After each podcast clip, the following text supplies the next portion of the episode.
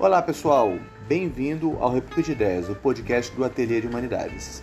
Quem fala aqui é André Manelli, pesquisador, fundador e diretor do Ateliê de Humanidades. Para quem não nos conhece, acesse ateliêdehumanidades.com. Aproveite também, nos procure e nos siga em todas as nossas redes.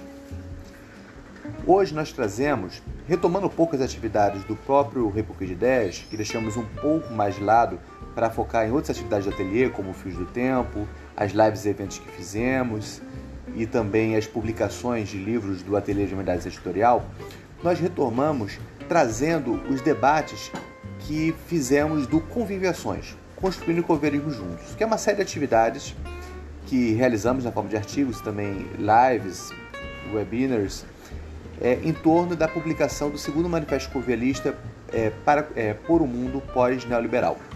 Já fizemos vários debates sobre o que é convivialismo, sobre o percurso, sobre quilombolas como convivialismo vivido, sobre tecnologias conviviais, sobre a produção do comum e também sobre cidade. Construir uma cidade convivial com e para as mulheres. É este que trazemos agora, o primeiro conversões que trazemos para o podcast Público de Ideias e depois traremos outros.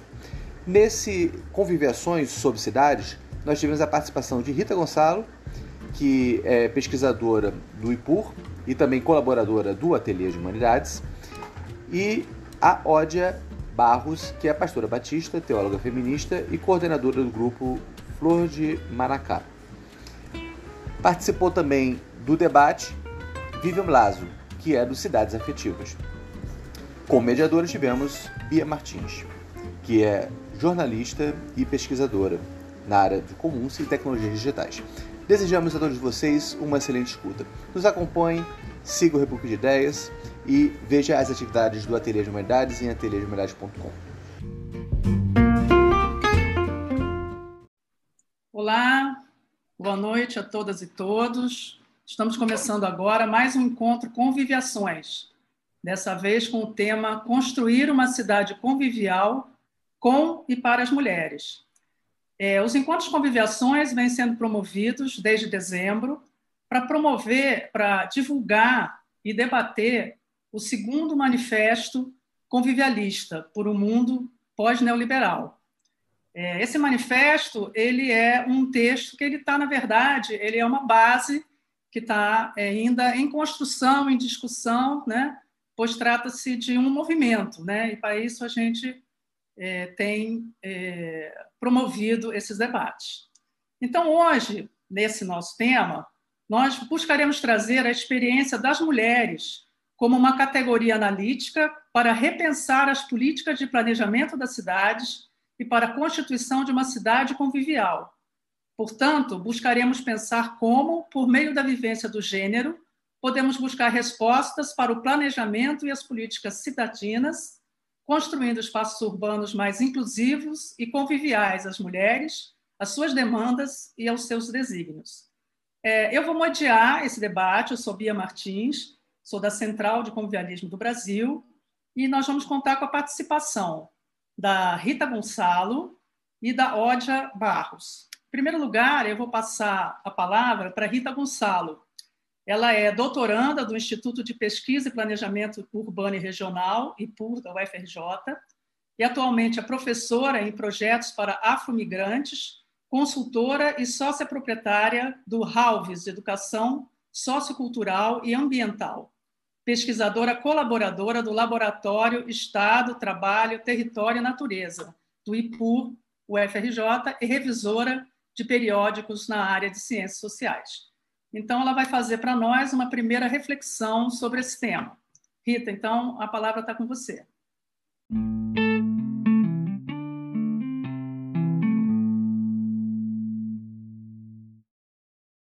Obrigada, Bia. Obrigada, André, professora Ódia, e a todos os internautas que estão conectados aqui com a gente nesse debate. Eu sou a Rita Gonçalo, como a Bia já apresentou, eu sou pesquisadora do ETERN, do IPU, doutorada em Planejamento Urbano. Tenho trabalhado nos últimos dois anos com temáticas em projetos relacionados a afromigrantes, mulheres, decolonialidade, e todas essas experiências me colocaram em confronto com essa abordagem né, sobre o gênero no território, como o gênero feminino é tratado, é abordado, é pensado ou não pensado, silenciado, e quais seriam as políticas de planejamento urbano que a gente poderia pensar para tornar a cidade um pouco mais inclusiva, amistosa e convivial para as mulheres. E eu vou começar esse debate, né, essas reflexões, a partir de uma experiência pessoal bastante recente que ocorreu comigo. Por ocasião de um compromisso pessoal, eu necessitei fazer algumas viagens ao bairro de Bangu, na zona oeste da cidade do Rio de Janeiro. Para isso, eu utilizei o transporte público do trem, que é um dos modais mais utilizados para se dirigir à zona oeste da cidade. Durante a viagem, à medida que o trem se afastava do centro da cidade e adentrava as regiões suburbanas, percebia-se claramente a mudança na composição dos corpos que entravam naquele trem. Era uma paisagem marcadamente racializada e com menos condições econômicas. Reviver essa experiência do transporte público até Bangu foi uma questão que me fez pensar no quanto a nossa cidade é uma cidade partida em diversas dimensões. E que isso, e que por isso nós precisamos lutar por mais convivialidade, mais justiça, menos vulnerabilidade, denunciando essa divisão racial do espaço urbano, divisão da moradia, das condições de vida que afetam especialmente as mulheres. Para falar em convivialismo, a gente tem que trazer também uh, alguns teóricos que tratam especificamente desse tema. E aqui nas nossas discussões do Ateliê de Humanidades, é muito citado o Alain Caillé, que é um sociólogo, economista, um dos principais teóricos que tratam do conceito de convivialismo. E eles põem no livro, no Manifesto Convivialista, a Declaração de Interdependência, que foi o primeiro manifesto, a definição do convivialismo como a arte de viver junto, do latim convivere, e o conviver como sendo uma resposta ética da sociedade fundada sobre o pluralismo de opiniões e das crenças e sobre as garantias dos direitos políticos e civis. O convivialismo ele dá prioridade à sociedade e economias cívicas e dá ao Estado como tarefa prioritária de formar os cidadãos para o papel dos criadores dessa forma de sociedade mais cívica, mais convivial. O convivialismo ele propõe nenhum outro objetivo além de um padrão de vida que seja menos desigualmente distribuído. Ou seja, a perspectiva convivialista ela está interessada em assumir a crítica por uma satisfação equilibrada e cooperativa das necessidades humanas.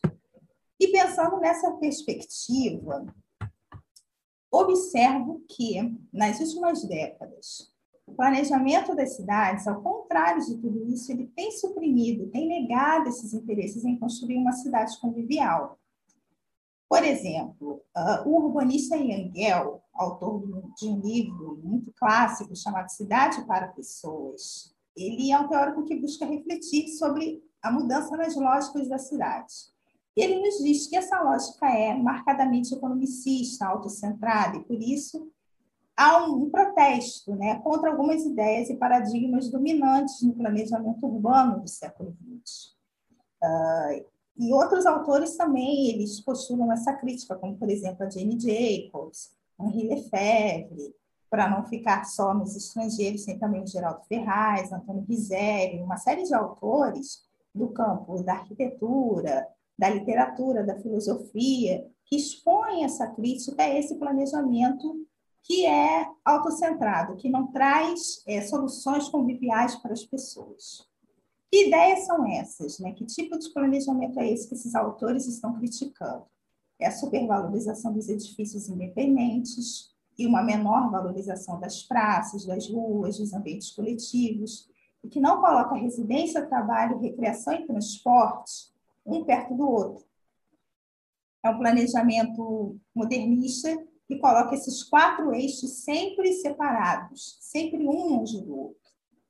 Né? Uh, aqui no Brasil, a primeira vez que essas ideias foram levadas a cabo em grande escala, para que todos vissem, foi em Brasília. Ao se observar o mapa de Brasília, percebe-se claramente que esses planejadores não pensaram nas ruas, nas pessoas, nas necessidades imediatas das pessoas apenas fizeram os prédios e então sobrou os espaços entre os prédios. Contrariamente ao que ocorria nas cidades antigas, que sempre se começava a planejar o lugar a partir das ruas, de um espaço para as pessoas andarem, circularem, e ao longo do caminho se colocavam as construções a partir do uso que as pessoas faziam desse lugar. E no novo modo de planejar a cidade, não. Primeiro vem os prédios, depois o paisagismo e depois, talvez, a vida das pessoas. Mas quase nunca, de fato, pensam numa vida confortável. E as nossas cidades, com a conclusão de tudo isso, é que as nossas cidades não são planejadas de forma humanística e nem de forma feminística. E aí eu quero entrar um pouco mais nesse campo dos estudos feministas e como eles podem contribuir para a gente pensar toda essa crítica ao planejamento das cidades de hoje. Eu não sei se passou para o slide seguinte, porque eu fiz um, um quartel né, de temas, dos quais eu vou tratar. E nesse primeiro tema eu estou falando justamente disso, dessa questão da crítica ao planejamento modernista e como os estudos em feminismo, decolonialidade, interseccionalidade vai nos ajudar a identificar essas lacunas e propor algumas respostas para o suprimento dessas lacunas. Uh, dentro do feminismo, existe uma corrente chamada feminismo decolonial, ou feminismo de política decolonial, que é aquele que contribui para o direito à existência das mulheres.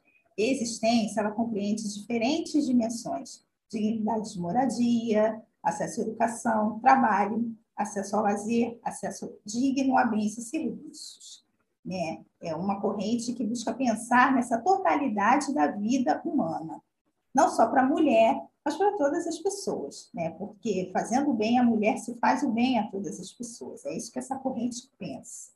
E uma autora chamada Kimberly Crenshaw, uma das primeiras pensadoras feministas a trabalhar com as categorias de decolonialidade e interseccionalidade, no texto chamado Making the Margins, de 91, ao definir sobre isso, sobre a interseccionalidade, ela diz que é preciso incluir as dimensões de gênero, raça e classe na experiência social e compreender como isso atravessa as condições das mulheres, fazendo com que umas tenham mais privilégios e outras menos. E essa questão dos privilégios, né, ela está totalmente fora desses princípios pregados pelo feminismo decolonial, pelos estudos de interseccionalidade, porque eles reconhecem que a complexidade das mulheres que luta pelo direito à justiça, direito à existência plena e convivial, é uma luta de todas as pessoas. Né? E uma outra autora que também postula esses princípios, a Françoise Vergés, e ela milita no campo do feminismo de política decolonial, ela diz que é preciso fazer o esforço de observar quais conexões, né, quais camadas que produzem injustiças às mulheres, sobretudo as mulheres racializadas e as mulheres pobres, de menores condições sociais, hierarquizando a nós mesmos. Ou seja, essas camadas, né, essas conexões que produzem injustiças acabam hierarquizando as mulheres, fazendo com que umas tenham mais privilégios do que outras, e aí é preciso corrigir essas, essas injustiças. Então, o feminismo decolonial ele procura identificar todas as formas de opressão e combatê-las postula que justiça para as mulheres significa justiça para todos. E nós precisamos reconhecer essa dimensão. Nesse ponto, eu pergunto: que modelo de cidade poderia diminuir a injustiça social e atender as demandas de gênero? Ou melhor, se pensar em planejamento urbano, nos serviços oferecidos, nos espaços públicos e privados, nos projetos habitacionais, entre outras coisas, que aspectos devem ser avaliados a fim de considerar também as necessidades femininas. Bom, é, a participação da mulher no espaço público, né, na circulação da cidade, no trabalho, exige do Estado uma contrapartida em relação à criação e manutenção de uma, de uma infraestrutura de acesso com qualidade a creches, escolas, saúde e habitação essas, esses quatro campos, creche, escola, saúde e habitação, normalmente são considerados no planejamento eixos basilares para dar um atendimento estrutural à mulher. E a disponibilização de tais serviços atua como suporte nas tarefas cotidianas, principalmente entre as mulheres, né, com menos condições econômicas, menos privilegiadas, que precisam garantir o sustento das suas famílias. Então, a gente reconhece que a cidade contemporânea, hoje, ela apresenta um tecido urbano fragmentado, né, marcado por esses espaços de insegurança, de violência, de baixa qualidade de vida. Há uma percepção de que essa cidade dela não é pensada para as mulheres cis, para as mulheres trans, para as mães, e que as políticas públicas pouco contemplam essas diferenças de gênero. Bom, na construção de um modelo de cidade que atenda às perspectivas e diferenças de gênero, as implicações envolvidas elas vão além das implicações econômicas. Né? Volto a dizer, o acesso aos bens e serviços é essencial, especialmente essas interseções né, sobre como esse acesso afeta as questões de gênero, porque o uso que as mulheres fazem do espaço da casa, do espaço da rua, da cidade, influencia diretamente sobre a forma dela pensar, agir e viver no ambiente urbano. As mulheres, na sua grande maioria, elas realizam tarefas em dupla ou tripla jornada de trabalho, se deslocam é, em trajetos que formam redes, né, por diferentes lugares. E esse cotidiano feminino ele é preenchido por atividades interligadas, que resultam no acúmulo de responsabilidades. E a partir desses diferentes fatores, eles precisam ser considerados a nível de bairro e a nível de cidade. E por isso que eu quero aqui trazer alguns elementos de forma bastante assim geral, um overview, porque na verdade são vários elementos interseccionados. Mas os principais que a gente pode identificar para que as cidades, a academia, é, as entidades sociais possam pensar juntos políticas públicas para atender as mulheres nesse sentido são as questões né, de acesso ao trabalho, moradia, mobilidade, usos do espaço urbano, transporte público, as áreas de entretenimento, lazer e segurança, e os bens e serviços que as mulheres podem acessar na cidade. Né? Bom, indo para o próximo slide, a gente pode começar a pensar juntos em alguns eixos em que o planejamento urbano pode ser revisto para incluir essas interseccionalidades de gênero. O primeiro que eu gostaria de falar é sobre trabalho, mobilidade e usos do espaço. Vocês vão ver aí que eu coloquei um gráfico, um infográfico, né? Do IBGE, de um documento muito recente que saiu agora, em 2021, chamado Estatísticas de Gênero, Indicadores Sociais das Mulheres no Brasil. Nesse primeiro infográfico, vocês veem o nível de ocupação de mulheres com ou sem criança. Mulheres com crianças são 54,6% que trabalham, que estão ocupadas. E das 100 crianças, 67,2%. Né? Ou seja, as estatísticas mostram que essas mulheres, elas estão trabalhando, elas estão em ocupação constante na cidade. E o outro infográfico, no slide seguinte, mostra também a média de horas semanais das mulheres dedicadas a cuidados de pessoas ou a fazeres domésticos. E aí vocês vão ver que as mulheres né, têm uma participação muito grande nesse tipo de tarefa. Ou seja, é aquilo que eu estava falando, além da, da jornada do trabalho, tem a jornada do cuidado dos filhos, a jornada do cuidado da casa também. Então, isso vai afetando né, é, essas camadas de, de, de, atividades de compromissos de, de responsabilidades cotidianas na mulher. E esse infográfico também indica que a maioria da, a maior parte dessas mulheres ocupadas, dedicadas aos trabalhos e cuidados das pessoas, cuidado doméstico e tudo mais, são as mulheres pretas e pardas, ou seja, 22% do total. É, então, as mulheres negras e pardas estão como principal grupo de pessoas responsáveis pelo cuidado das pessoas e pelos afazeres domésticos. Considerando essas estatísticas, nós podemos pensar que um bom modelo de planejamento urbano, um bom modelo urbano, além de assegurar emprego com salário digno, ele deve possibilitar, principalmente às mulheres, uma proximidade entre casa e local de trabalho entre casa e instituições de ensino, entre casa e instituições de saúde, entre os estabelecimentos comerciais, essa rede né, que a mulher acessa cotidianamente, assim como oportunidades de lazer. Em outras palavras, o planejamento urbano voltado para as mulheres pressupõe e para as pessoas, né, de uma forma geral, pressupõe que o bairro ele deve ser autossuficiente, para que as pessoas possam fazer deslocamentos é, com a menor frequência possível. Então, diante da combinação entre afazeres domésticos, cuidado com os filhos e trabalho fora de casa, o, a mobilidade entre esses espaços é fundamental. As distâncias maiores, elas exigem um transporte público acessível e de qualidade.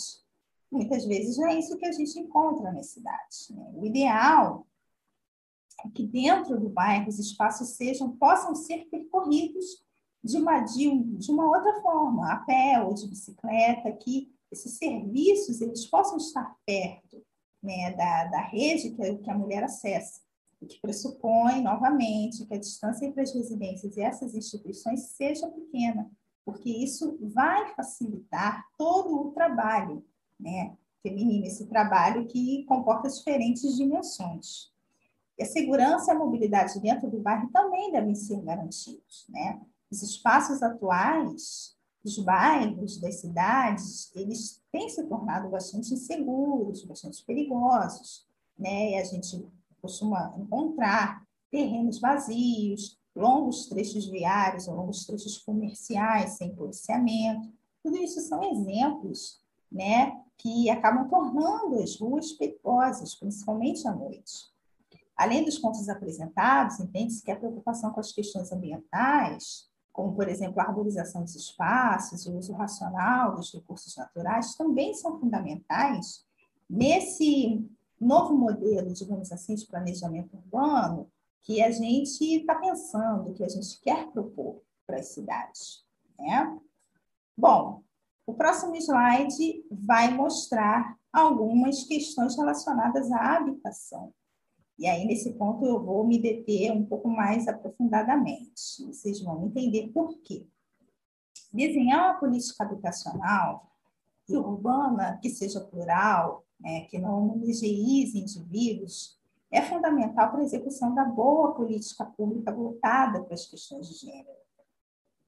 O modelo de cidade modernista, que a gente falou no início, com esses espaços segregados, com grandes deslocamentos e bolsões periféricos, ele não abrange as necessidades da maciça maioria das mulheres que ainda se encontram deslocadas da base da pirâmide social.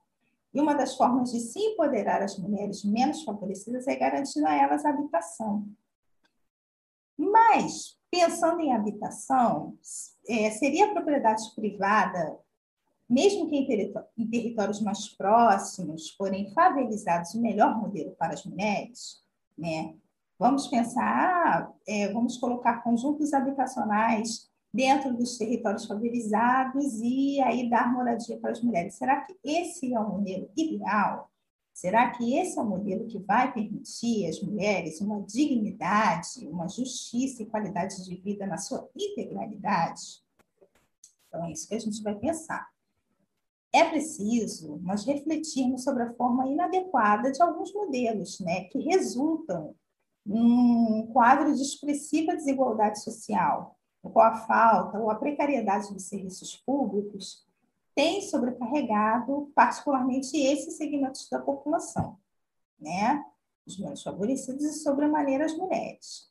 E no conjunto das precariedades apontadas, é, o que, que há? a ausência ou a deficiência dos serviços de infraestrutura, como saneamento básico, saneamento ambiental, mobilidade, né, opções diferentes de mobilidade, transportes coletivos. Nesses, nesses eixos né, que a gente está colocando, nesses territórios periféricos, né, favelizados, o que acontece? A expansão das favelas acaba se tornando uma forma violenta de opressão. E até quando nós iremos permitir que essa prática de clausura das mulheres nos territórios de pobreza permaneça. É, então, o que a gente está chamando a atenção é de poder transformar é, todo o ambiente na cidade num ambiente em que haja serviços, em que essa questão da habitação, da dignidade da habitação, ela seja é, contemplada na sua plenitude. Bom, e aí, nos slides, é, vocês vão ver alguns gráficos, para não ficar só nas palavras, né?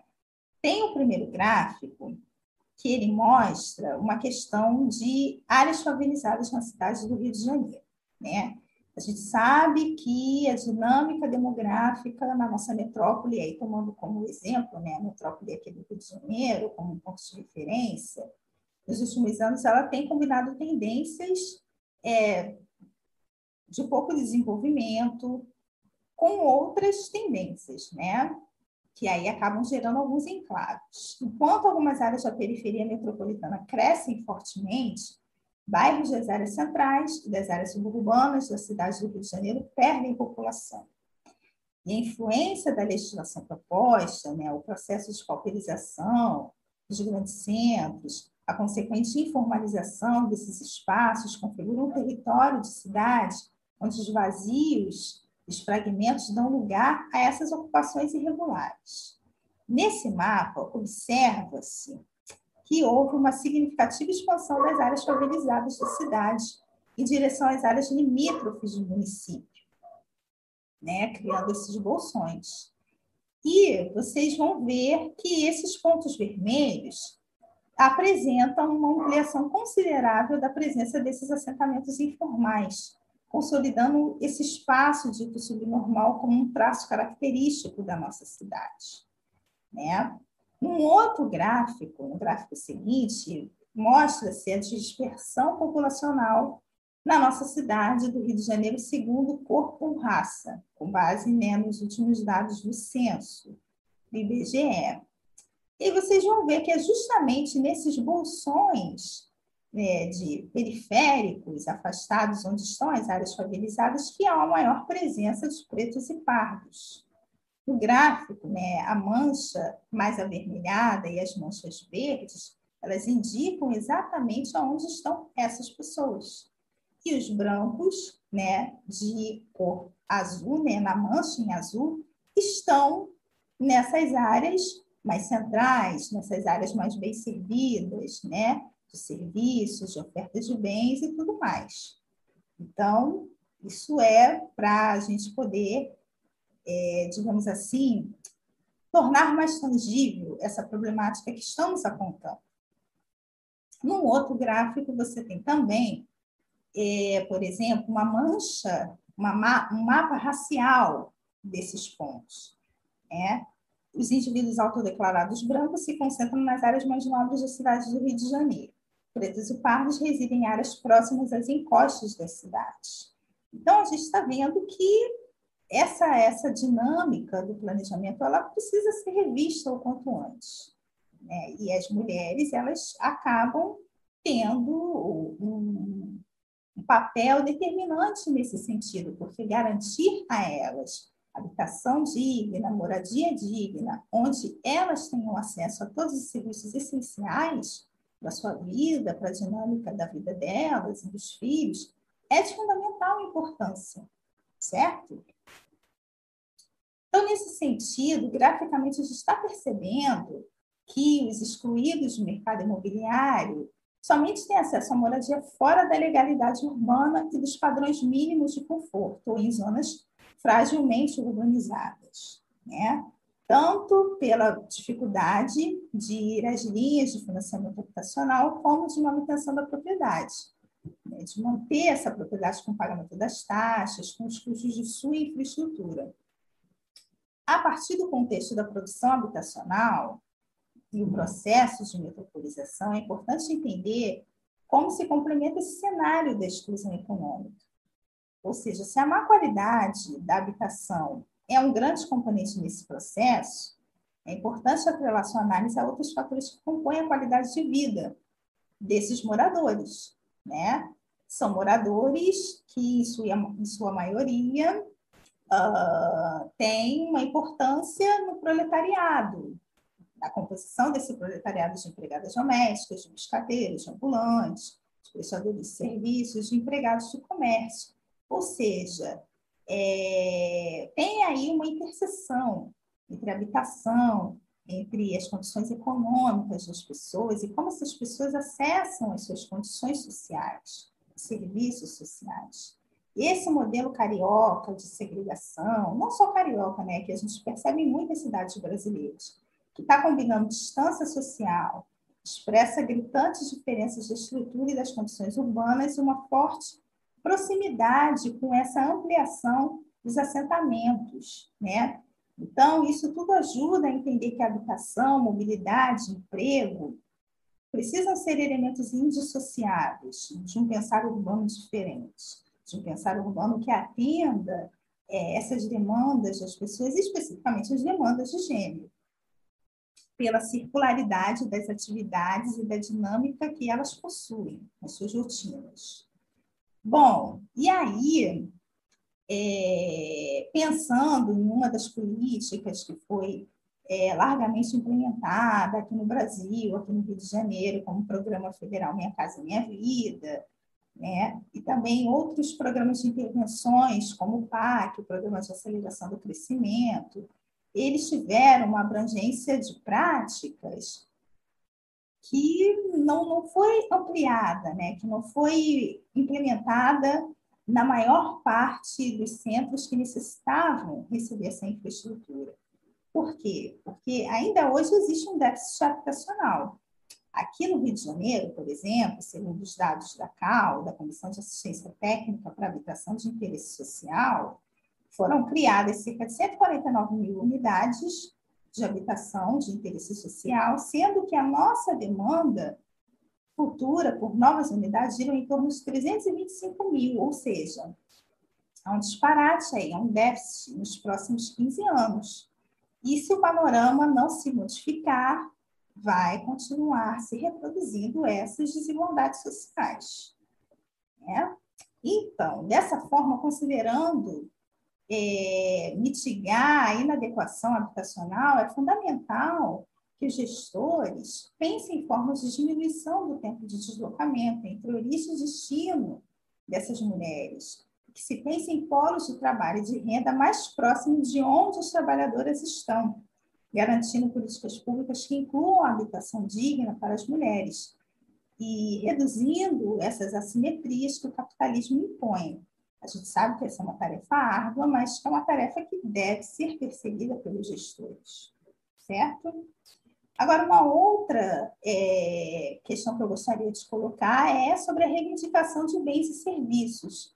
Eu coloquei aí uh, uma lista, pensando também no nosso case do Rio de Janeiro, de macrozonas incentivadas.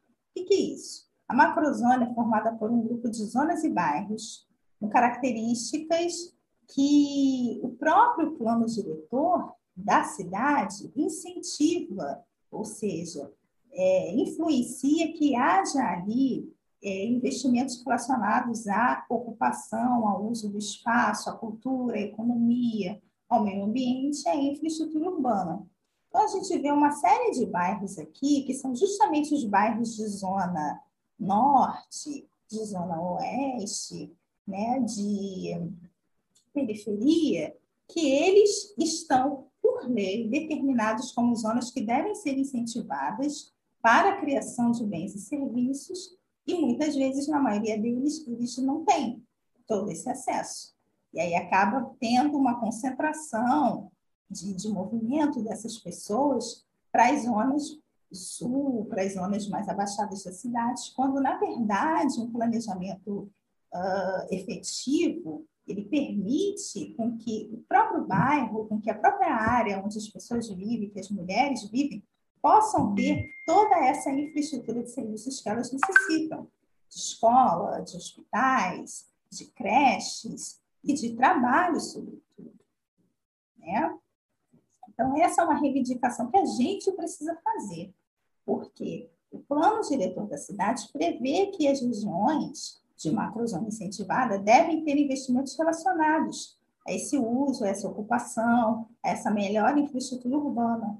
E nós, mulheres, precisamos reivindicar que o mesmo padrão de bens e serviços que tem nas áreas ditas privilegiadas tenham também nas demais áreas da cidade. Bom, o próximo ponto que eu quero destacar, é, no slide vai estar apontando algumas estatísticas, estão relacionadas né, à educação, relacionadas à qualificação para as mulheres. Os dados do Censo Educacional de 2018, que foram apresentados pelo Instituto Anísio Teixeira, o INEP, apontam que no Brasil são matriculadas mais de 7 milhões de crianças na educação infantil. Do total, 70% estão nas unidades de ensino públicas. As escolas municipais, elas respondem por 98% dessas matrículas. E essa preponderância de atendimento nas unidades de educação infantil e a quase exclusividade nas municipais demonstram o entendimento de que cabe ao poder público por meio das suas instituições, assegurar o direito das crianças pequenas à educação escolar. Dado esse quadro, os municípios eles são desafiados a atender as condições de infraestrutura, recursos humanos, bem como uma ampliação da oferta de vagas para atendimento dessas demandas, né, às crianças que são garantidas constitucionalmente. E entre esses desafios emerge outro que se relaciona com o debate sobre o tempo integral na educação infantil é, no ensino fundamental, essa é uma experiência né, que já vem se consolidando em alguns municípios. Aqui no próprio Rio de Janeiro, né, tem um exemplo bacana de ser citado, que são os espaços de desenvolvimento infantil, as creches municipais, que tem o turno integral, com uma série de atividades é, correlatas para a criança durante esse tempo em que ela está lá.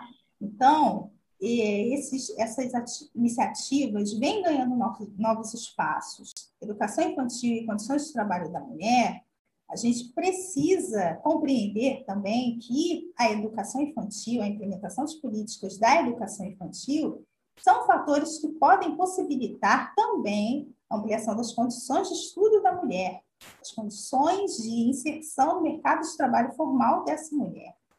Né? E aí, nos slides, vai estar mostrando essas estatísticas que apontam né, sobre percentual de mulheres economica, economicamente ativas no trabalho. Né? A gente tem aí uma metade do total de mulheres brasileiras, apenas apenas não, né? Já é um número significativo, mas poderia ser muito mais. 54,9% delas né, estão no mercado de trabalho formal, mas uma outra parcela ainda está no mercado de trabalho informal, por muitas vezes pelas dificuldades de não ter com quem deixar os seus filhos, né? E isso tudo acaba influenciando né, na mobilidade social dessa mulher. Então, aqui eu estou mostrando uma interseção entre educação e a mobilidade social que essa mulher pode alcançar durante a sua vida. Né? E o outro gráfico ele também vai apontar a questão das taxas de frequência escolar. E esse gráfico, que também é do, desse estudo de estatísticas de gênero do IBGE, é super interessante porque ele vai mostrar um, um declínio né, da, da progressão dessa mulher nos anos de ensino. Você tem um grande percentual de mulheres nos primeiros anos do fundamental, no final do fundamental, no ensino médio e no superior, apenas 29,7% das mulheres chegam ao nível superior. Então, realmente, essa interseção entre a educação das crianças, a educação da mulher, o acesso ao trabalho, o acesso à mobilidade social dessa mulher é muito importante para a gestão pública prestar atenção.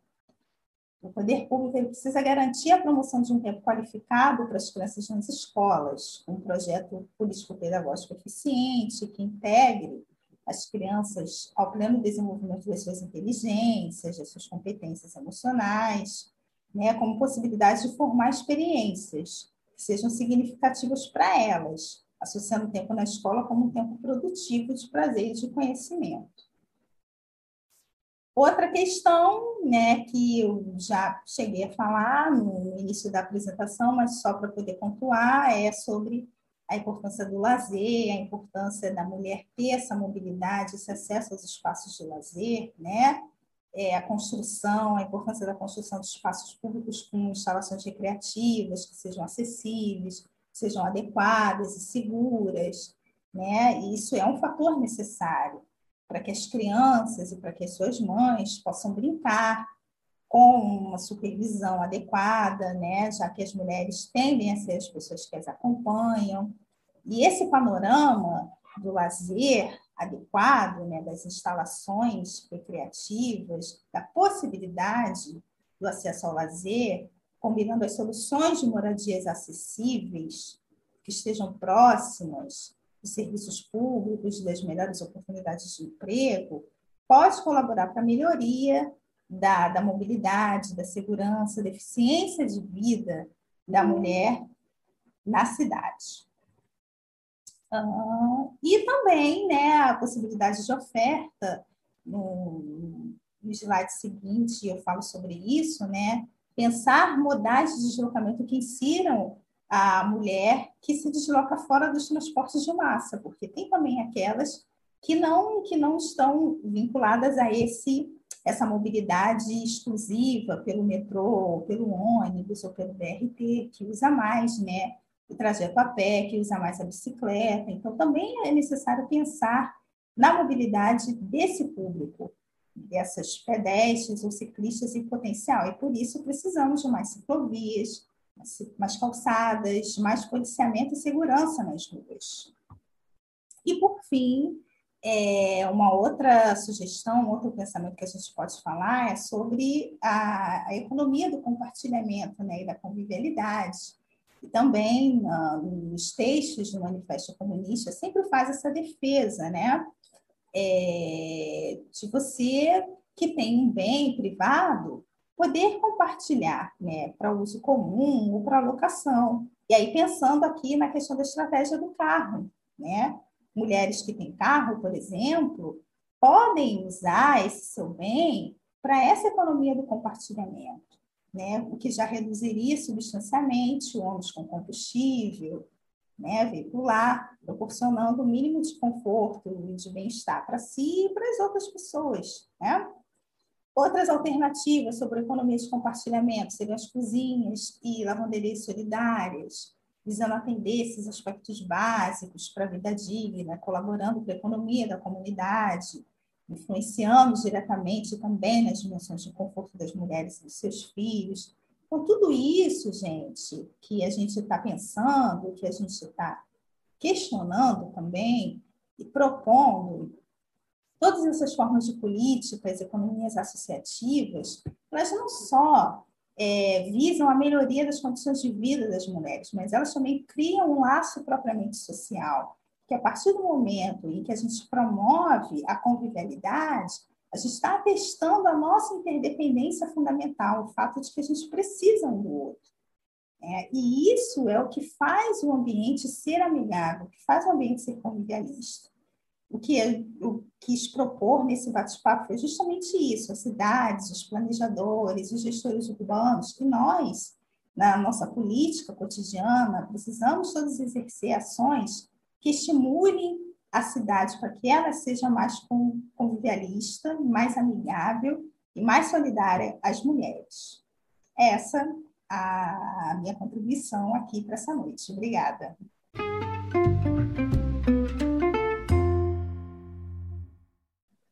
Ah, muito obrigada, Rita. Você muito rica a sua contribuição. Você abordou aí, deu um panorama completo, né? Abordou a questão da desigualdade social, questão racial, né? abordando temas né, como a habitação, a mobilidade, tudo isso do ponto de vista aí da, da mulher. Muitos, muitos dados que você trouxe aqui para a gente pensar, para a gente refletir, realmente muito rica a sua contribuição. É, eu quero lembrar para quem estiver assistindo a gente pelo YouTube, se quiser mandar uma pergunta ali pelo chat, a gente passa aqui para os convidados, tá? E a gente tem também a participação aqui internamente, né? Também da Michele Guerreiro, que é do Grupo Convivialista no Brasil, que pode fazer alguma pergunta para a gente, e do André Manhelli. Então, vamos aí continuar o nosso bate-papo, primeiro passando a palavra para Ódia Barros, a Ódia ela é pastora batista, teóloga feminista, doutora em teologia pela Escola Superior de Teologia, biblista e assessora de leitura popular da Bíblia, coordenadora do grupo, do grupo Flor de Manacá, grupo de mulheres que fazem uma leitura comunitária e feminista da Bíblia. Atualmente integra a equipe docente da Comunidade Teológica do México. Em 2020, publicou o livro Flores que Rompem Raízes, Leitura Popular e feminista da Bíblia, pela editora Recriar. Então, Ódia, é, eu passo a palavra para você, para suas reflexões e para a gente depois continuar a nossa conversa. Está com você.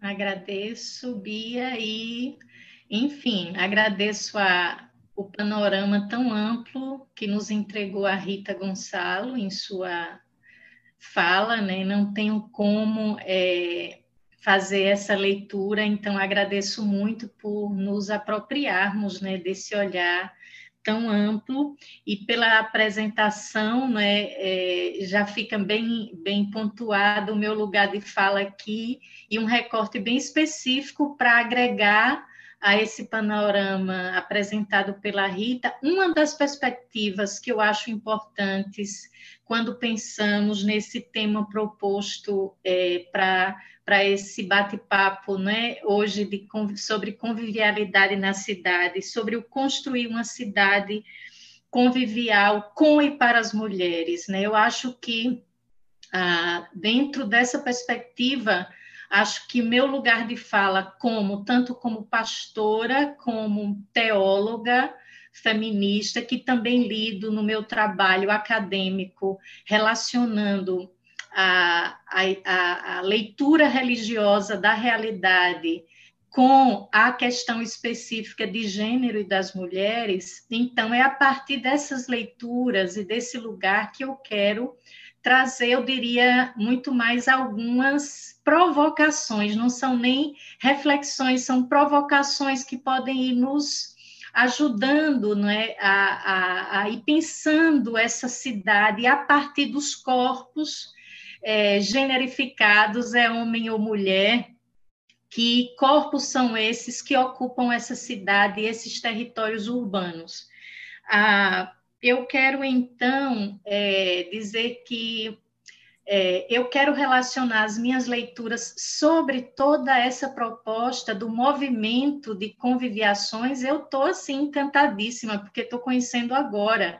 Não tenho como ainda fazer todas as pontes e relações das minhas leituras com esse movimento e essa proposta, mas de fato achei, quando fui lendo e me apropriando da, da proposta do movimento, e, e achei muito interessante alguns pontos de diálogos interessantes mas quero lançar primeiro o que eu fui buscar, né, além das experiências que eu quero partilhar aqui, para tentar me aproximar do que eu acho que é um pouco a proposta de, desse, desse conviviações né, para uma cidade é, que promova mais justiça de gênero. Então, eu pensei, por exemplo, um, um, texto que me impactou nas minhas leituras de uma filósofa e teóloga feminista bem conhecida, Ivone Gebara. Ela tem um livro que se chama Mobilidade da Senzala Feminina. E esse, esse texto dela é fruto dos anos que ela passou na sua, no seu, é, na sua prática como uma religiosa engajada nas questões das mulheres, no contexto da cidade do Recife, da, da Grande Recife, em Camaragibe. Ela passou 20 anos trabalhando com mulheres é, dessa periferia chamada Camaragibe, na cidade de Pernambuco, no Nordeste. E depois dessa experiência, na reflexão antropológica e filosófica dessa experiência, esse trabalho dela foi publicado Mobilidade da Senzala Feminina, que, sobretudo, é uma reflexão de como as mulheres periféricas, é, primeiro, como elas se relacionam com a religiosidade para lidar com as opressões da cidade.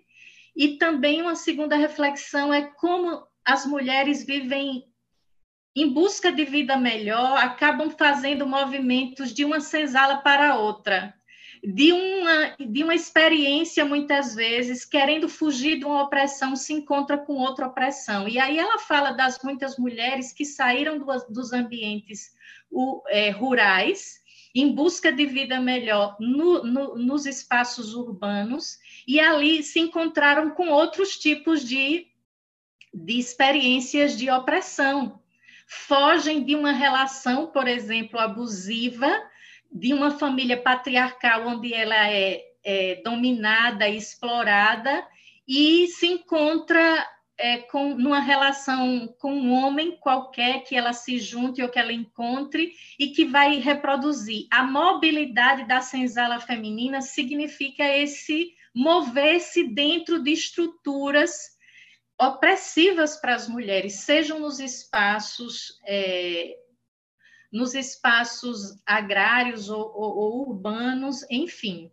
Essa é uma primeira referência teórica da, da filosofia e da teologia feminista. Uma outra, é, um teólogo é, também é, que celebrou agora, inclusive, 10 anos da sua, é, da sua partida, da sua passagem, José Comblan, ele dizia católico de primeira mão, né, que trabalhava muito com a formação de grupos e talvez aí um pouco dessas ah, dessas experiências de construir resistência, sejam nos espaços é, rurais ou urbanos, e ele desenvolveu alguns textos e, e reflexões sobre uma pastoral urbana.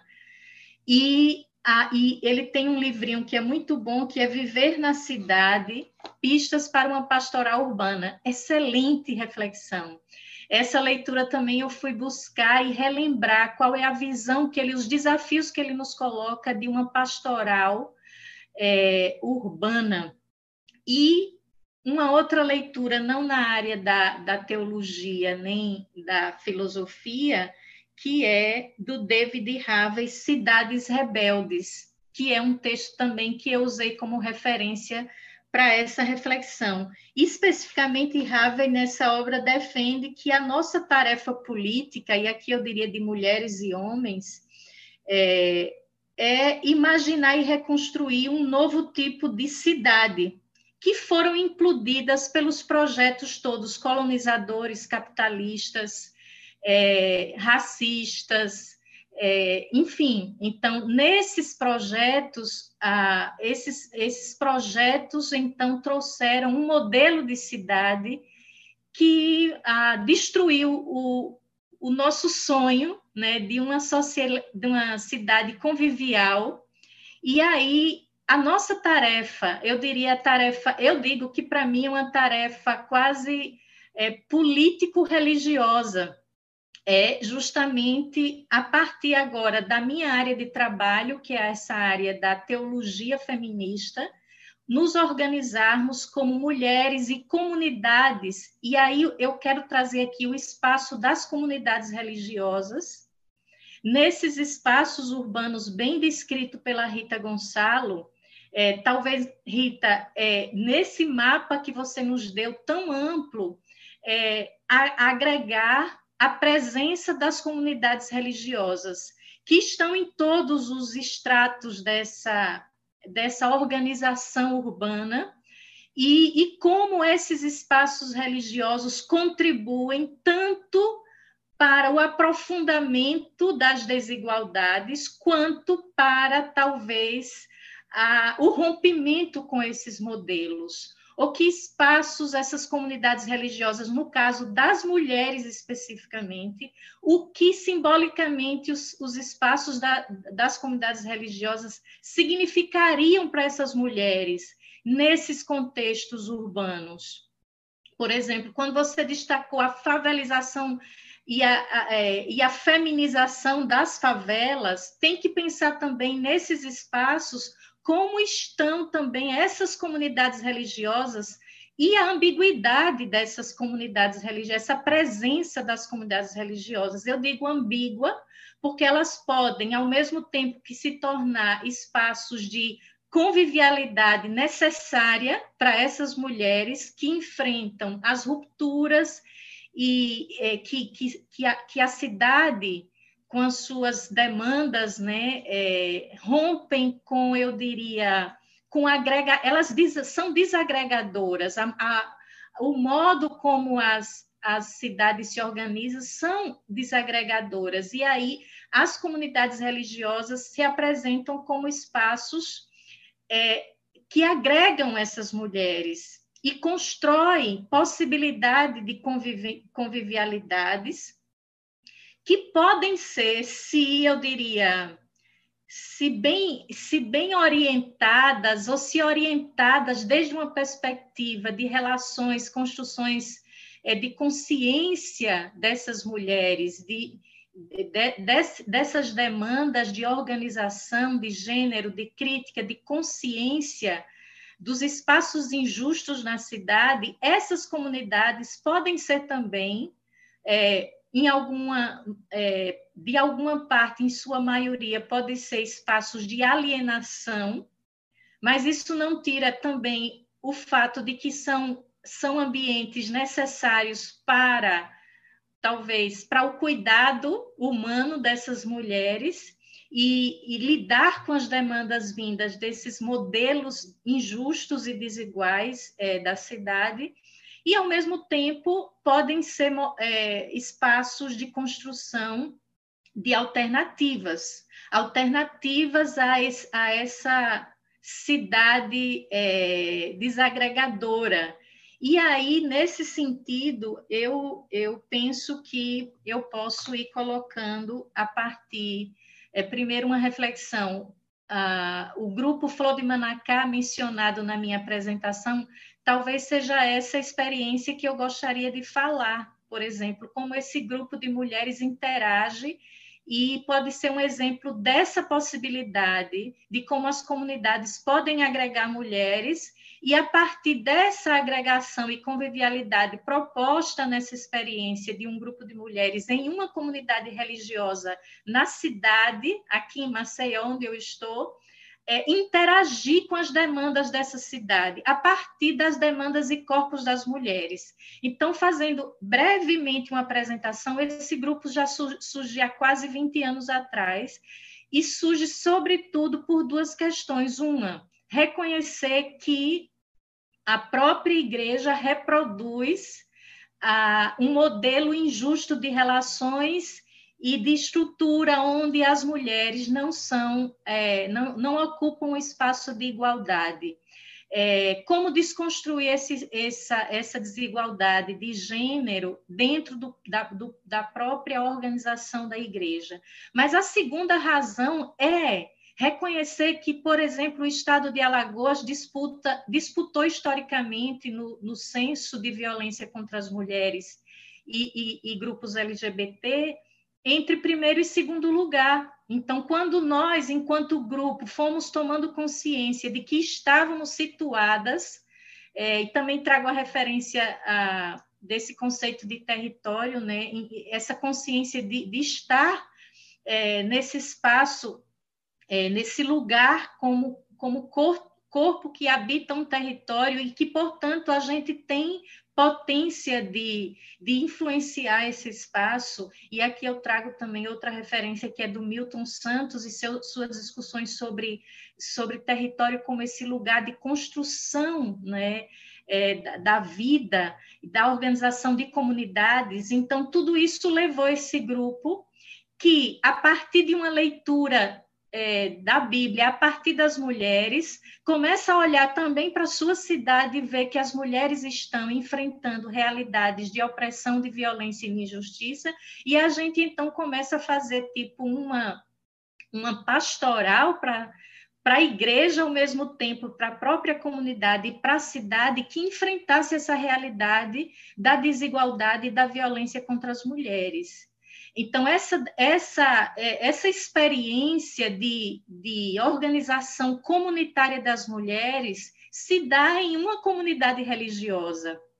Então, essa comunidade religiosa acaba sendo agregadora é, no sentido de, primeiro, nos fazer reconhecermos como um grupo identitário, um grupo de mulheres que ocupam o espaço da igreja e ocupam o espaço da cidade, e, portanto, nesse, nesse reconhecer-se mulher, que é impressionante, parece tão fundamental para a gente que discute aqui, que a gente se reconhece como um grupo específico dentro dessa organização, tomar essa consciência de que o espaço não foi feito e organizado pensando em nós e nossos corpos. Esse sentimento, inclusive, é uma das reflexões que, como estudiosa da Bíblia e da crítica feminista à Bíblia, é, é, é, foi um, é um dos temas que nós tratamos na reflexão é, bíblica, que as cidades são lugares que não são lugares, eu diria, pensados e organizados para as mulheres.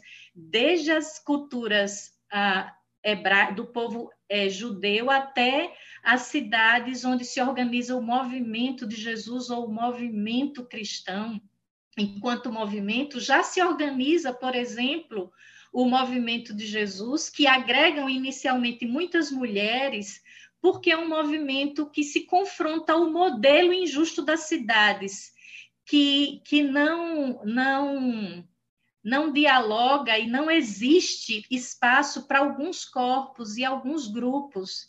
E esse movimento, chamado Movimento de Jesus, surge como alternativa para um outro modelo de cidade.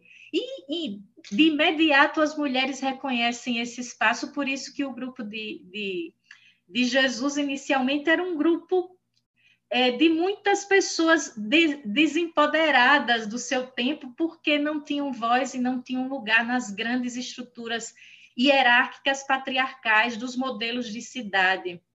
Então, eu penso que o modelo é, também das comunidades cristãs, e aqui eu não estou falando das grandes estruturas institucionais, é, como, como grandes instituições, porque essas se amoldam aos modelos. É, aos modelos capitalistas de poder, de centralidade é, e dominação, é, eu estou falando aqui especificamente de comunidades, e comunidades como essas células comunitárias que estão espalhadas nas cidades e que existe, de alguma maneira, nesses espaços, microespaços comunitários, alguma potência, sobretudo para as mulheres que são maioria desses espaços e que. Ah, é, orientadas por uma outra teologia e outra leitura é, da Bíblia enquanto seu livro de fé e espiritualidade que se né, que se relaciona com a vida e é simbólico na vida dessas mulheres que ocupam esses espaços comunitários, é, é existe uma potência para que experiências como essa do Grupo Flor de Manacá possam ser potencializadas em outros espaços.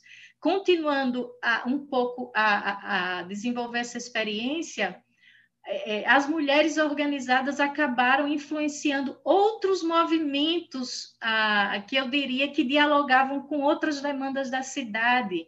Começou a se pensar não só as mulheres sofrem no geral, a violência a desigualdade aqui na cidade de Maceió, no estado de Alagoas, mas identificamos que as mulheres negras eram as, as que mais sofriam com essa estrutura injusta. Daí já se organiz, já, já organizamos um, uma pastoral de negritude, onde as mulheres começaram negras a se organizarem a partir e num outro movimento que um foi empurrando o outro, é, organizamos também um, o grupo LGBT da cidade em diálogo com a comunidade para que nós pudéssemos discutir questões de sexualidade, corporeidade e o lugar das, da, dos, dos grupos e corpos LGBTs na igreja e na cidade. Então, eu penso que essa é a potência é, desse recorte. E que, veja, temos que entender ah, que não é uma coisa menos importante do que as demais que foram apresentadas aqui, todas as outras políticas sociais, de saúde e todas as áreas que nós precisamos interferir politicamente, ela, essas, essas questões não estão a, questão das, da organização das comunidades religiosas não é uma coisa menor dentro desse panorama, porque nós estamos vendo justamente no nosso espaço público hoje, no nosso contexto de Brasil, justamente a instrumentalização dessas comunidades religiosas para um projeto político que tem gerado é, uma necropolítica, inclusive muito mais para as mulheres, o direito das mulheres estão sendo extremamente atingidos e atacados, E nós corremos o risco de transformar esse espaço, que já não é um ambiente é, seguro e favorável para a vida das mulheres, é, na instrumentalização de uma, de uma mentalidade religiosa é, e de um discurso religioso é, fundamentalista conservador, essa instrumentalização pode se tornar um mal público e político que atinge a todas nós mulheres, não só as mulheres das comunidades religiosas, a todas nós mulheres da cidade. Então, é um espaço que nós precisamos prestar atenção e saber como ah, se inclui essa é, é, nesses diálogos sobre a construção de uma cidade com e para as mulheres incluir nesse diálogo a participação das mulheres e as comunidades religiosas. Né? Então, eu fico por aqui para a gente poder ter algum tempo para conversas e debates.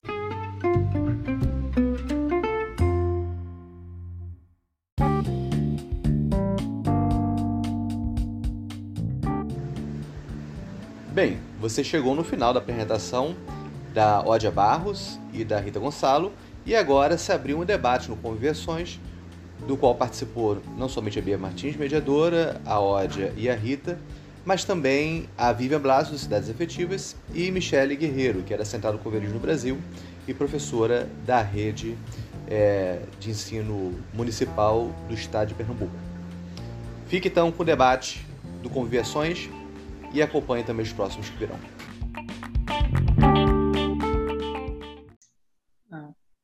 Tá bem, muito obrigada, Ódia.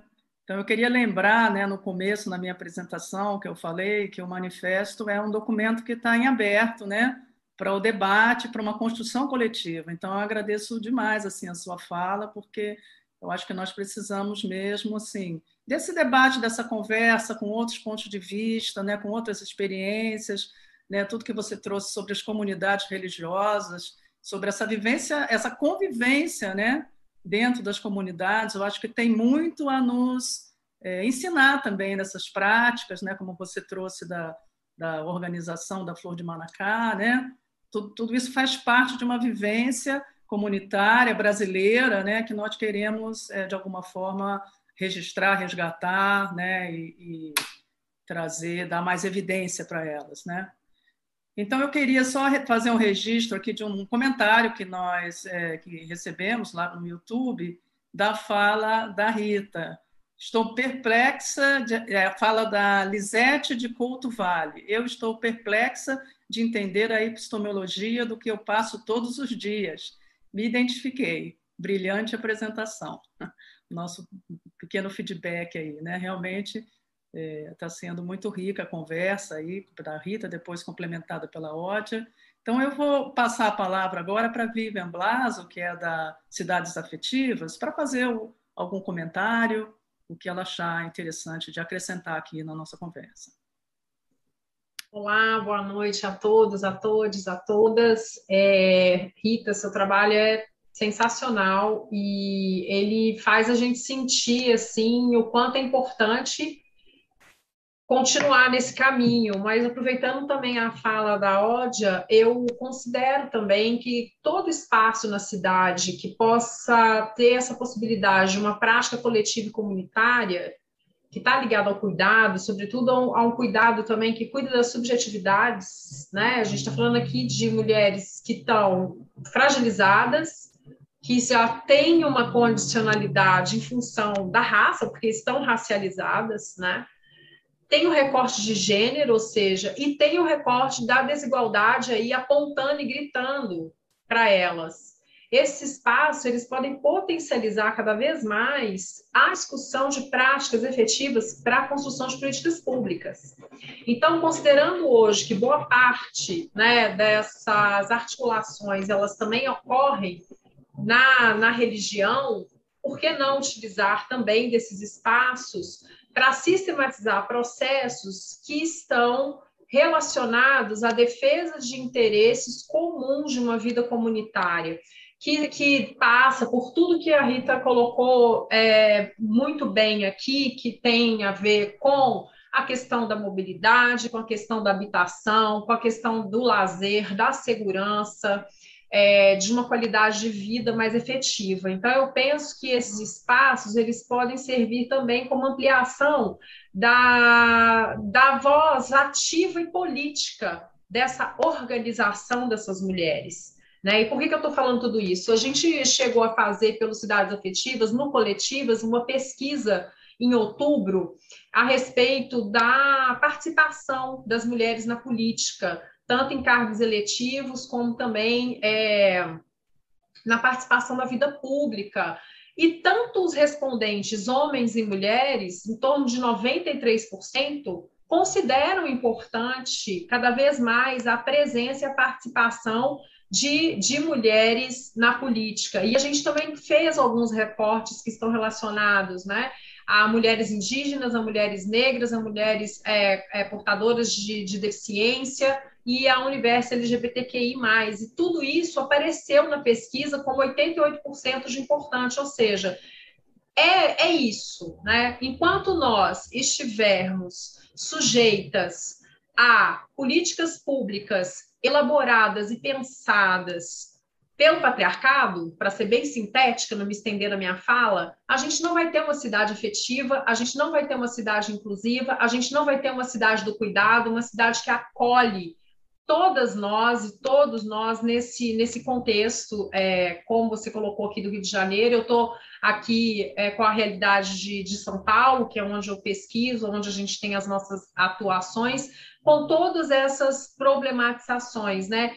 A pergunta, Rita, que eu faço é: se o Estado hoje não é capaz de suprir todas essas demandas, é, que são demandas das desigualdades, né, que, que segregam cada vez mais, distanciam essas mulheres até da sua possibilidade de exercício de uma cidadania plena, dessa participação ativa e política, quem está ocupando esse espaço hoje?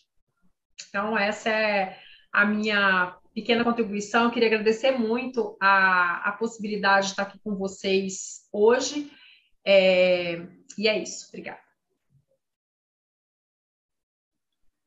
Obrigada, Vivian. É, a gente tem ainda é, uns 25 minutos para a nossa conversa, então, se a Rita quiser responder né, a pergunta da Vivian, fazer um comentário, não, fazer um comentário mais ou menos breve para a gente passar a palavra aqui para a Michelle também fazer algum comentário e a gente tentar dar mais uma rodadinha. Sim. Então, é, se o Estado não é capaz de cobrir todas essas demandas de desigualdades e segregação, quem está ocupando esse espaço, né?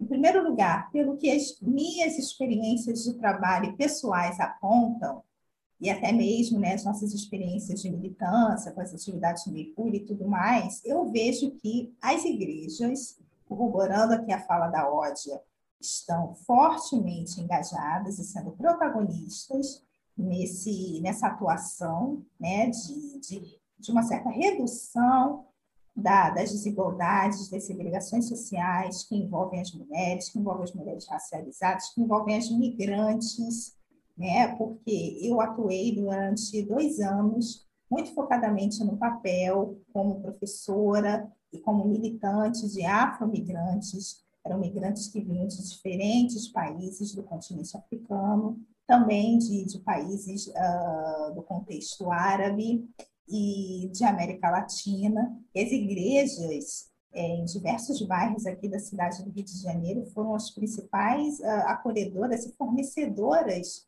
desses serviços, dessas ações que pudessem diminuir, reduzir esse gap entre a dignidade e a pobreza, entre a dignidade e a ausência total de serviços. Né? Então, eu gostaria de realmente referendar a fala da Ódia, que as instituições religiosas, as católicas, as evangélicas, as, as demais religiões também, de matriz africana, estão envolvidas nessas questões, e também algumas ONGs, algumas iniciativas paralelas a esse âmbito de academia, estão também protagonizando esses espaços, essas ações. Agora, o que eu acho interessante é que o Estado precisa reconhecer o papel dessas ações e precisa fazer uma articulação de apoio, de engajamento, em conjunto com elas, para que não fiquem né, ações separadas, ações estanques, e até mesmo ações que não podem alcançar, que não podem reverberar outras esferas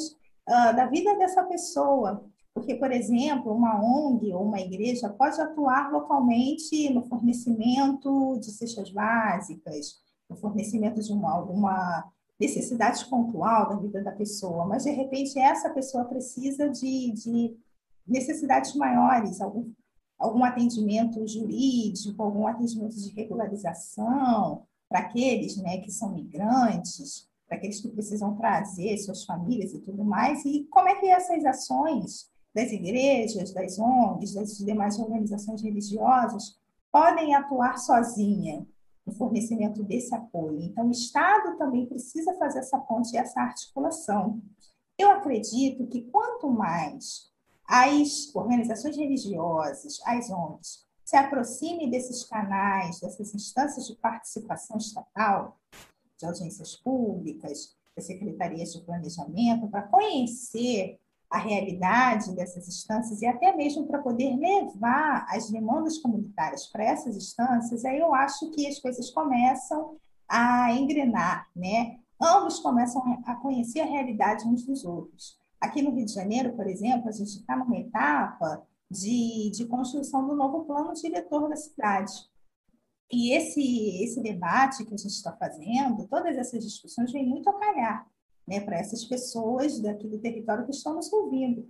Porque o que, que a prefeitura fez? Fez um convite para que as entidades religiosas, as ONGs, as associações de moradores e todos aqueles interessados em identificar quais são as demandas e propor políticas, propor mudanças, possam estar participando da construção desse novo plano.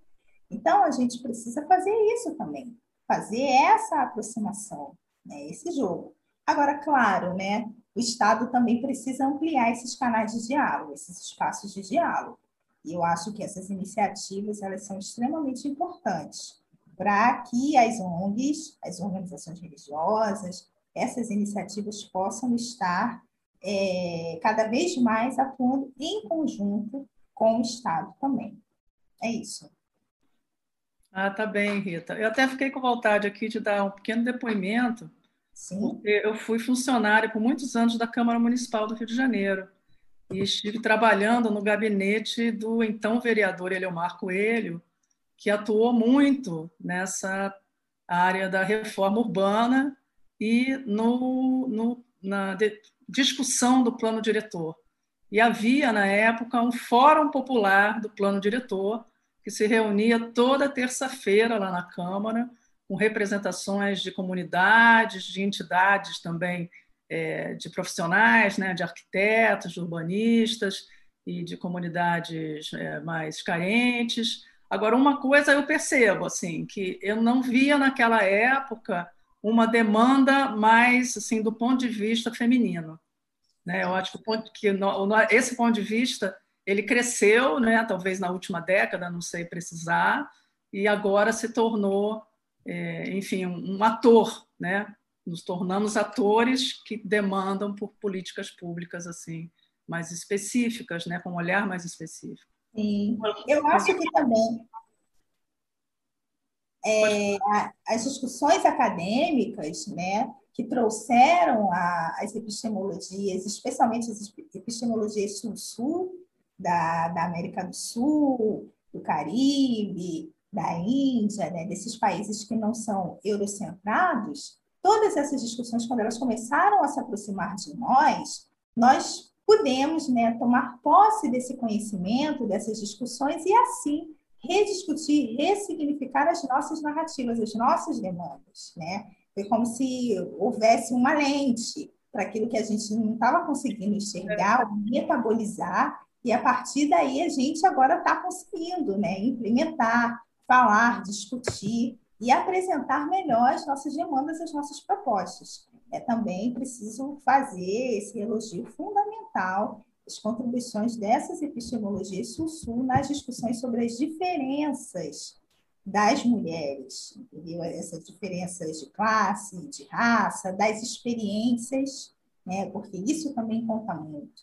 De você observar é, as demandas femininas pela ótica da experiência. Isso também precisa ser categorizado dentro do planejamento urbano. Com certeza. Então, nesse momento, eu queria passar a palavra aqui para Michele Guerreiro, fazer também algum comentário que participar da roda. Boa noite a todas e a cada uma das pessoas que estão nos assistindo. Olá, para quem assistir depois. É, eu queria é, comentar assim como foi tão rica, né, esse, esse conviviações, né? Que como Beatriz tem comentado sempre, a gente está trabalhando nessa perspectiva de divulgar, né, de conhecer e divulgar o segundo manifesto convialista e tem sido um, um momento, e como é, Odia trouxe, e Rita também, né, essa perspectiva, o que seria esse convialismo, né? A arte de conviver, a arte de viver junto. E é interessante que esse debate que a gente tem construído aqui no Brasil, eu estou acompanhando, acho que do mesmo tempo de Beatriz, né? A gente tem é, se dedicado a esse debate, e como essas redes que a gente está é, conhecendo e, e, se apropriando, ela tem mostrado para a gente que, para a gente construir né, essa arte de conviver, para realmente a gente enfrentar as desigualdades, né, que é o, o, o grande imperativo né, dessa convivência, para gerar justiça, né, equidade e tudo mais, é, a gente precisa ampliar e muito as nossas perspectivas, né? Veja, é, os dados que Rita Gonçalo traz para a gente mostra que essas cidades elas não foram pensadas a partir das necessidades das mulheres.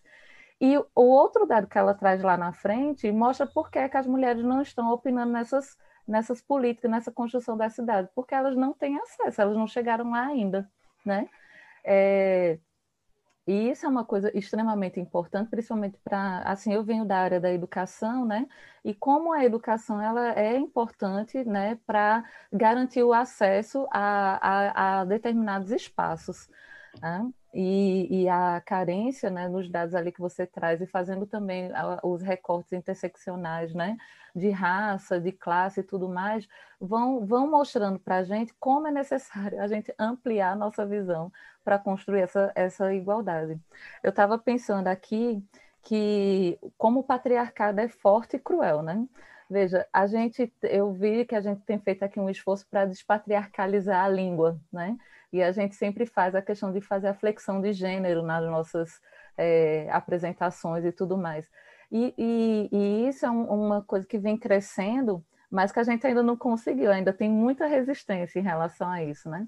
Imagina isso na linguagem, que o discurso também é ação, mas isso no campo da linguagem. Imagine no campo realmente concreto dos movimentos, dos espaços, né? E das necessidades das mulheres, no, como essa discussão que a gente traz aqui da cidade. É realmente um, um ponto que o Conviações é, ganhou muito e a gente traz essa discussão porque amplia a nossa perspectiva, o alcance da nossa visão. Veja, é preciso discutir é, as cidades.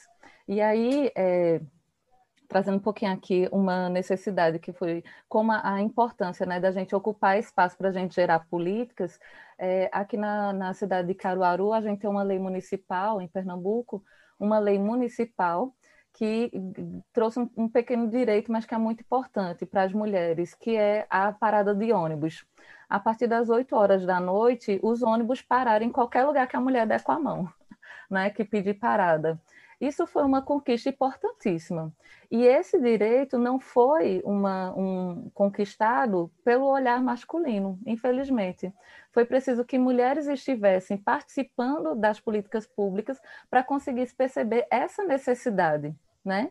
De, de, de repente, é, que a gente tem aqui a coisa de o ônibus só para naquele ponto, né? Mas dar com a mão, às vezes pode ser uma necessidade, a gente sabe que somos é, alvo de violência, né? Constantemente, então como é importante esse, esse, essa grande conquista, né?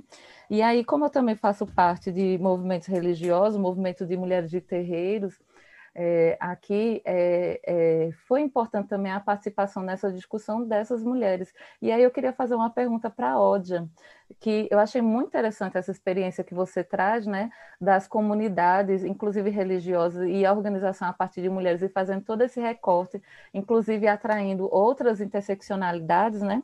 Se aí no movimento em, em Alagoas vocês também têm visto, é, a partir da atuação de vocês, um impacto em alguma política pública. Seria isso. É, a, de fato, nós estamos não agindo, vamos dizer assim, isoladamente, mas hoje a, o Grupo Flor de Manacá tem representação no movimento, é, no Conselho das Mulheres da cidade.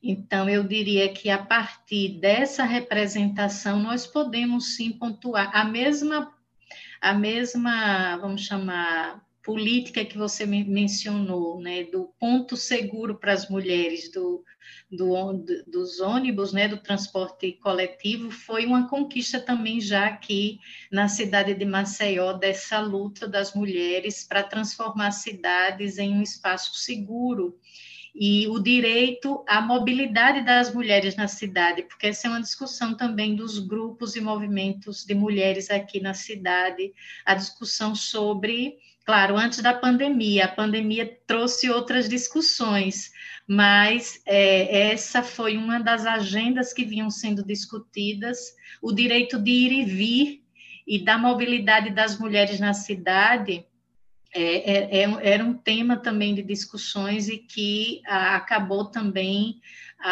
fortalecendo e pressionando essa mesma política aqui na área de transportes. Eu não, não saberia dizer a você outras, é, outras conquistas concretamente, mas eu diria sim, a, pró a própria visibilização das mulheres no espaço público e, e, nos movimentos de luta por direito tem sido, por exemplo, por, é, a organização de centros de atendimento às mulheres em situação de violência, que nós estamos a, cada vez mais atuando nessa organização. A, eu diria também na área da segurança pública, é, de, de ações de uma perspectiva mais das mulheres no atendimento nas delegacias de denúncia. Existe já, é, eu diria, uh, estatísticas que mostram como já se, se há uma busca de qualificar os profissionais que atuam nessa, nesse atendimento das mulheres quando denunciam violência. Tem várias iniciativas que eu diria que têm impactos importantes na área da saúde, também é outra área, por exemplo, a própria discussão é, que, que é barrada sobre a, direitos reprodutivos das mulheres, por exemplo, como, como um tema de saúde pública e não da moralidade religiosa. Essa é uma discussão que os grupos é, de mulheres que têm uma perspectiva mais feminista, cristã, ajuda muito a desconstruir e a, e a, vamos dizer assim, eliminar esse obstáculo grande, que é o obstáculo da, da moralidade cristã, que domina nas discussões desses temas, é, que eu diria temas, é, que é como a gente chama, é, de muito ainda tabus, porque existe, não é, e aqui não estou dizendo que as pessoas todas são religiosas, mas a mentalidade cristã que domina as instituições e os espaços né, onde estão sendo debatidos esses assuntos, eu, eu diria que a participação de mulheres, é, de, de grupos de mulheres como Flor de Manacá, acabam contribuindo para para derrubar essas barreiras e discutir e lutar por essas políticas públicas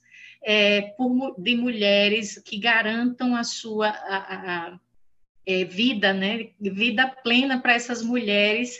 Enfim, então eu poderia é, pontuar na minha experiência pessoal como eu tenho participado junto com o grupo nessas discussões que são parte é, da agenda dos movimentos de mulheres. E uma outra seria as, as mulheres e a luta do campo, da terra, por exemplo. Nós estamos sempre em diálogo com as mulheres da, do, da, da CPT, que é a Pastoral da Terra, que existe um movimento de mulheres organizadas da CPT para discutir também a questão da mulher no campo e, inclusive, internamente, né, é, no próprio movimento, garantir essa, essa igualdade de gênero na, no próprio movimento, em diálogo com o MST também. Então, eu diria que existe hoje essas interseções do Flor de Manacá participando desses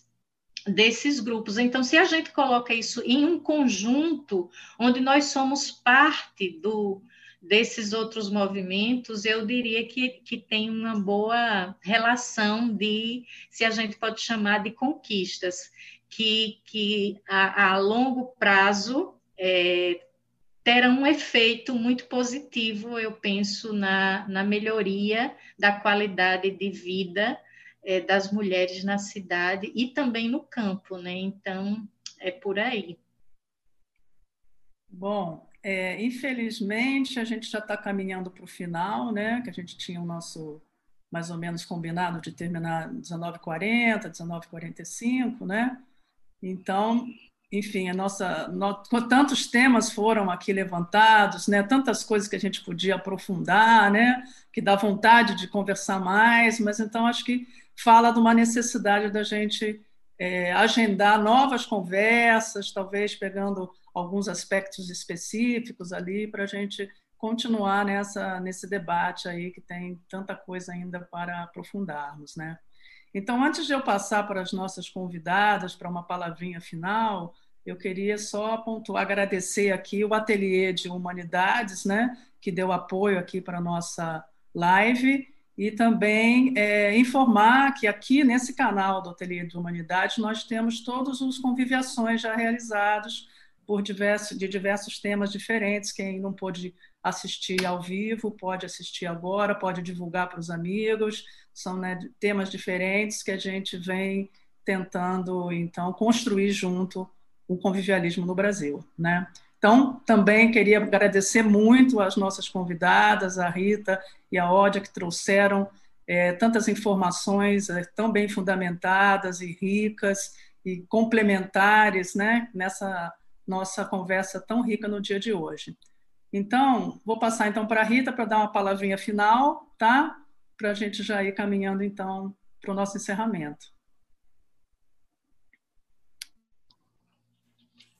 Queridas e queridos, obrigada pela audiência, pela sua presença, estarmos assistindo, estarmos trocando informações, conhecimentos, engajamentos. E eu quero aproveitar esse momento para poder convidar todos vocês interessados, né? Se quiserem debater mais, conhecer mais sobre essa temática, dia 19 de abril, a gente vai estar começando aqui pelo Ateliê de Humanidades também o curso é, gênero, território e participação. Como fazer políticas nas cidades, ou seja, é uma reverberação de tudo isso que a gente está discutindo aqui. São quatro aulas, que às segundas-feiras, e elas vão estar disponíveis pelo Zoom, né, para todos os inscritos e participantes. Também ficarão gravadas no YouTube durante um mês, disponíveis para quem não puder participar no dia da aula. Mas, enfim, essas aulas serão um momento para que a gente possa aprofundar esses debates, né? pensarmos juntos de maneira mais local, de maneira mais irradiada para outros locais do Brasil, trazermos experiências interessantes sobre políticas que tenham a ver com essas temáticas de gênero, debatermos quais são as potencialidades, quais são os limites, porque assim a gente consegue né, absorver melhor essa discussão nos apropriarmos e podermos reverberar isso para onde a gente está vivendo, né? na nossa comunidade, no nosso bairro, no campo acadêmico, para a nossa realidade cotidiana. Então, eu quero aproveitar esse momento para convidar você, você mulher, você homem, interessado nas questões de gênero, dia 19 de abril, Vamos começar esse curso. Como fazer política na cidade? Gênero, território e participação. Se inscreva, vai ser um prazer ter você com a gente. Então, passo agora a palavra para a Ódia, suas palavras finais aqui desse, desse dia, né? Então, eu agradeço muito também esse espaço né, de convivialidade que organizamos nesse momento aqui, de troca, de conversa, e por muito que a gente acaba aprendendo em cada espaço desse de diálogo, né, abre horizontes. Queria também ah, agradecer porque acabou me provocando a ler outros conteúdos e fiquei muito impressionada com a proposta e, e fico espero, né, que essa experiência no Brasil possa gerar muito, muitos bons frutos, não é? Que nos inspirem, que nos ah, ajudem a imaginar outra cidade possível e, sobretudo, outra cidade possível a partir dessa de uma cidade que seja para todos os corpos, que, que seja espaço da gente construir realmente. É, eu termino com essa imagem. A Bíblia fornece muitas imagens, algumas muito ruins, inclusive para as mulheres. Uh, são imagens terríveis que a gente precisa desconstruir. Mas tem imagens muito boas. Uma delas é da, é da nova cidade. A Bíblia termina com a visão de uma nova cidade, que é mais um jardim do que uma cidade. E nessa provocação, é, que eu diria que é mais uma provocação imaginativa, com muitos símbolos, e eu acho que no nosso exercício de pensar uma nova cidade, para e com as mulheres, a gente precisa usar essa ferramenta que é da hermenêutica feminista, a capacidade imaginativa. Então, espero que esse movimento, assim como o movimento de Jesus, nos fornece muitas inspirações, imagens, porque a gente precisa alimentar esse sonho, essa utopia de uma outra cidade possível com imagens, com símbolos que nos estimulem, não é, nesse processo imaginativo. Então, é, essa cidade, segundo a descrição bíblica, é uma cidade sem sem ah, lágrimas. E, sobretudo, eu penso que nesse momento atual, Pensar uma cidade sem lágrimas é uma cidade sem injustiça, sem dor, sem aquilo que produz o mal, que produz a lágrima, a dor, do tanto que nós temos visto a, as pessoas chorarem né, nessa pandemia e nesse tempo pandêmico em muitos sentidos. Então, eu penso que não existe possibilidade de uma outra cidade poss é, possível sem justiça, e aí a gente precisa juntar todas as experiências possíveis, sejam inspiradas nas diferentes ah, inspirações religiosas, de, da diversidade religiosa que há nas nossas diferentes tradições e grupos, mas também através de, de movimentos como esse, não é, que nos convida a uma outra experiência de conviver né, de como construir esse conviver. Então, que a gente possa se juntar nesse, nesse grande é, desafio, não é, de construir essas, essa imaginação da reimaginação da vida e da cidade a partir desse princípio da, da convivência e do conviver. Então é essa minha palavra e que esse esse sonho seja transformado e construído em realidade a partir de nós, mulheres e homens comprometidos com essa outra cidade possível. E eu agradeço a todas e todos que nos acompanham nesse tempo aqui. Muito obrigada, Ódia. Lindas palavras, muito inspiradoras né, para todos nós. Queria agradecer também a presença aqui na nossa sala da Vivian Blaso, das Cidades Afetivas, que contribuiu bastante aqui com as nossas reflexões, né? E Michele Guerreiro também, do nosso grupo, sempre muito presente, né, em todos os encontros. E mais uma vez, obrigada aí às convidadas, Rita Gonçalo e Ódia Barros. Então, boa noite a todas e todos e até o próximo Conviviações.